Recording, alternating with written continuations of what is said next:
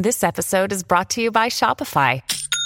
Forget the frustration of picking commerce platforms when you switch your business to Shopify, the global commerce platform that supercharges your selling wherever you sell. With Shopify, you'll harness the same intuitive features, trusted apps, and powerful analytics used by the world's leading brands. Sign up today for your $1 per month trial period at shopify.com slash tech, all lowercase. That's shopify.com slash tech.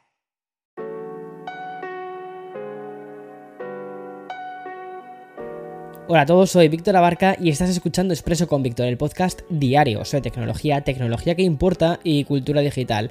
Y bien, hoy posiblemente es uno de los episodios más variados de esta temporada porque vamos a hablar de números, vamos a hablar de hardware, de actualizaciones y también, por supuesto, gracias, de cultura digital. Y te voy a presentar el nuevo ordenador de LG, te voy a hablar de la actualización de Windows que va a sorprender a los usuarios de, de iPhone y también pondremos las cuentas de Samsung y de Meta en orden.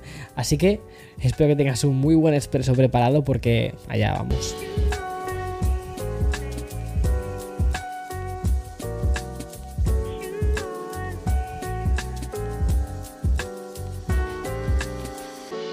Another day is here and you're ready for it. What to wear? Check. Breakfast, lunch, and dinner? Check. Planning for what's next and how to save for it? That's where Bank of America can help. For your financial to-dos, Bank of America has experts ready to help get you closer to your goals. Get started at one of our local financial centers or 24-7 in our mobile banking app. Find a location near you at bankofamerica.com slash talk to us. What would you like the power to do? Mobile banking requires downloading the app and is only available for select devices. Message and data rates may apply. Bank of America and a member FDIC.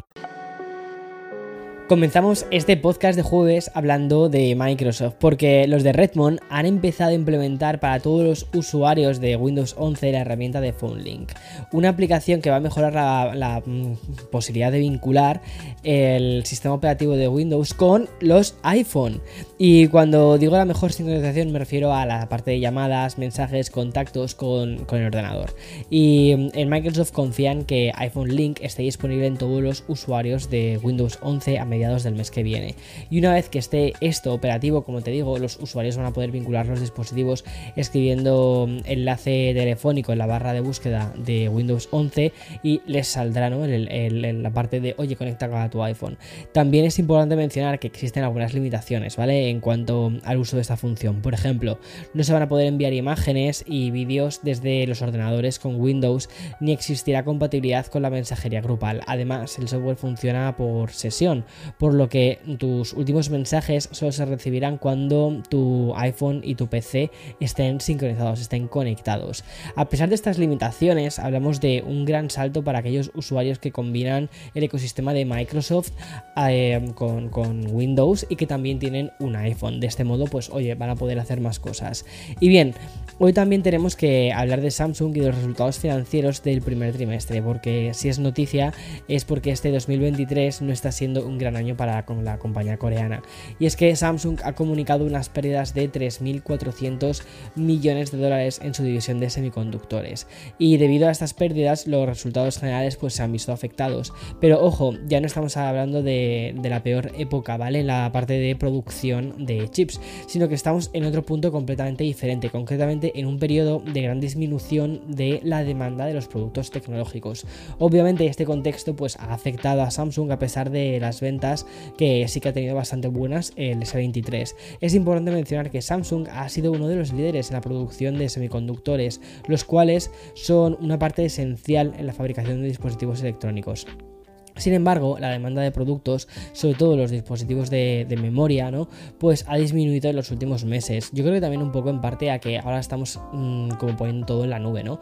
Y mmm, lo que esto pues lo que ha hecho ha sido llevar a la compañía a registrar una pérdida significativa en la división de semiconductores. Afortunadamente, para Samsung se espera una mejora gradual en la demanda de estos tipos de productos, sobre todo a partir de la segunda mitad del año y sobre todo a medida, ¿vale? Que los usuarios vayan necesitando renovar también sus dispositivos. Paralelamente, Samsung seguirá impulsando las ventas de los Samsung Galaxy S23 y sus teléfonos plegables, que ahí es donde están sacando dinero. Y más cuando el Unpacked, que llegará en la segunda mitad del 2023, que será creo que en agosto, ¿vale? Seguramente veamos los teléfonos plegables de Samsung. Y bueno, tenemos más noticias económicas sobre otra de las compañías tecnológicas principales, que es Meta. Bueno, pues si tuvieses que adivinar si la compañía de Zuckerberg le está yendo bien o mal, ¿tú qué opinas? ¿Tú qué opinas? Bueno, pues te adelanto que lo vas a poder adivinar muy fácilmente. Y es que al menos no del todo, ¿vale? Pero bueno, voy a ir, voy a ir por pasos. Porque tengo que contarte que en el informe de beneficios del primer trimestre del 2023 se ha reportado que Facebook ha sumado 37 millones de cuentas nuevas, lo cual me parece muy impresionante y hasta un poco épico que una red social como Facebook siga mejorando sus números. Básicamente cuando las generaciones más jóvenes pues prácticamente es que ya ni la utilizan. Y siguiendo con el 2023 de Meta, por cierto, un año que Zuckerberg bautizó como el año de la eficiencia, pues, pues también hay que dar más buenas noticias. Y es que, sumando todas las plataformas de la compañía, el número de usuarios diarios ya ha alcanzado los 3.000 millones. Por cierto, los usuarios diarios de Facebook superan los 2.000 millones. A ver, creo que muchos de ellos también vienen por parte de WhatsApp, ¿vale? Y parece ser que los despistados que tuvo que realizar Meta, pues han comenzado a mejorar sus números, porque la compañía ha reportado ingresos de 28.600 millones en, el en ese trimestre, un 3% más que el año pasado. Sin embargo, Zuckerberg confirmó que había o va a haber más despidos próximamente, ya que la compañía busca reducir su contratación y aplanar la estructura de gestión y priorizar proyectos. Siempre hay un, hay un pero en todo esto, y es que la división de Meta con peores números es la que te estás imaginando, es Reality Labs, que ha reportado pérdidas de 4.000 millones. Esta es la confirmación de que el metaverso pues no interesa. Y de hecho los rumores apuntan a que Mark Zuckerberg, o el equipo mejor dicho de Mark Zuckerberg, va a girar el rumbo de la compañía, va a dejar el metaverso a un lado y se va a ir hacia la inteligencia artificial, que es un poco lo que está llamando la atención ahora. Bueno, y ahora vamos con la noticia del hardware del día, que es lo que te ha prometido ¿no? en la intro de este, de este episodio. Y es que LG ha lanzado su nuevo ordenador portátil Gram Super Slim, que según la compañía es el LG Gram más delgado de la historia. Y la primera pregunta pues está clara, es ¿de verdad tiene un diseño tan ultra delgado y liviano como para poder tener esa afirmación? Bueno, si miramos las prestaciones pues podemos responder que afirmativamente. Con un grosor de 0,43 pulgadas y un peso de solo 2 libras, este ordenador portátil de LG se presenta más pequeño que el MacBook Air del 2020 y tiene un grosor de 0,44 pulgadas, ¿no? Y como te decía, pesa pues un kilo. Y siguiendo con sus prestaciones y características, tenemos que destacar que este nuevo Super Slim cuenta con un procesador Intel Evo de la generación 13 y una GPU Intel Iris SE. Además cuenta con una pantalla OLED antideslumbrante de 15,6 pulgadas. Y otros aspectos destacados incluyen un adaptador de corriente más compacto que las versiones anteriores de la gama Gram y una cámara Full HD con micrófonos integrados y hasta tres puertos USB-C, dos de los cuales, ¿vale? Tienen conexiones Thunderbolt 4, o sea, Está bastante guay. Y este Super Slim está disponible en dos eh, modelos, en dos SQs, que puedes comprar uno con 16 eh, GB de, RAM por 1.700 dólares y la versión de 32 GB de RAM por 2.000. Este nuevo ordenador de LG va a estar disponible muy pronto, ¿vale? Concretamente va a ser el 14 de mayo, es decir, en un par de semanas. Y bueno, ayer no te quise dar esta noticia porque tuve el presentimiento de que íbamos a tener más datos hoy y oye, pues hemos acertado y creo que hoy te podemos dar una noticia mucho más completa.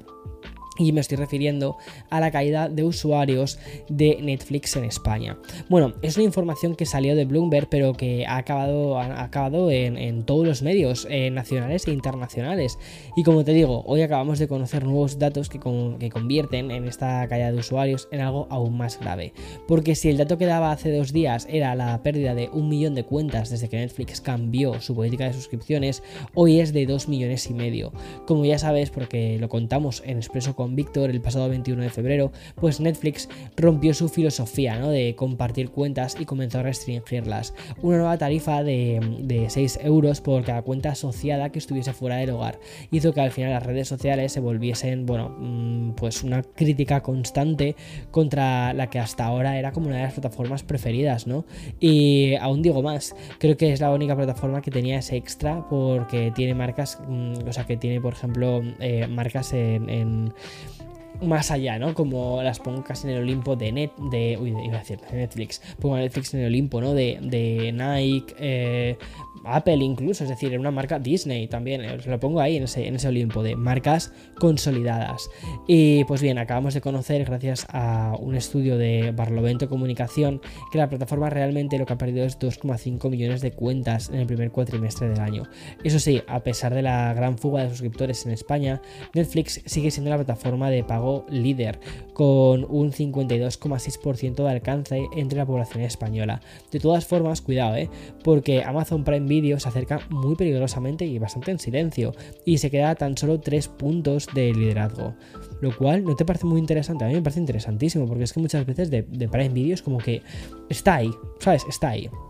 Bueno, y hablando de Netflix, ayer fuimos sorprendidos con el tráiler de la serie que más pega con el universo House of BA, que es bastante interesante. Y sí, me estoy refiriendo al regreso de Black Mirror. Y la serie distópica que cada día parece casi más real, ¿vale? Pues vuelve eh, tras tres años de ausencia. Y lo hace con muchísimo hype y con cierto halo de temor. Y es que nadie se olvida de la última temporada, aquella en la que incluían eh, en un episodio a Miley Cyrus. Y esa última episodio, esa última, perdón, esa última eh, temporada, ¿vale? Fue bastante floja, lejos de la esencia original de la serie y con unas críticas bastante tibias. Bueno, pues creo que estos tres años de parón le ha sentado muy bien a la serie que fue creada por Charlie Brooker y además regresa en este 2023 cuando muchas de las cosas que ya planteaba la serie se han convertido casi en una especie de realidad y lo hace también en el año en el que la inteligencia artificial se ha terminado convirtiendo en algo completamente mainstream y que está, pues eso, en la boca de todos ahora mismo. Pues Netflix estrena la sexta temporada de Black Mirror en el mes de junio y va a contar con actores tan conocidos como Aaron Paul, que es el mítico Jesse Pinkman de Breaking Bad, Salma Hayek y el olvidado Josh Harnett y también Kate Mara. Y de hecho, otra serie que también vuelve es la de Heartstopper, creo que lo hace, creo que lo hace en agosto, el 3 de agosto, si mal no recuerdo. Que bueno, esa es, una de mis series favoritas de Netflix y creo que va a ser uno de los motivos por los que me vuelvo a suscribir a la plataforma. En fin, hasta aquí el expreso de hoy. Mañana más y mejor. Chao.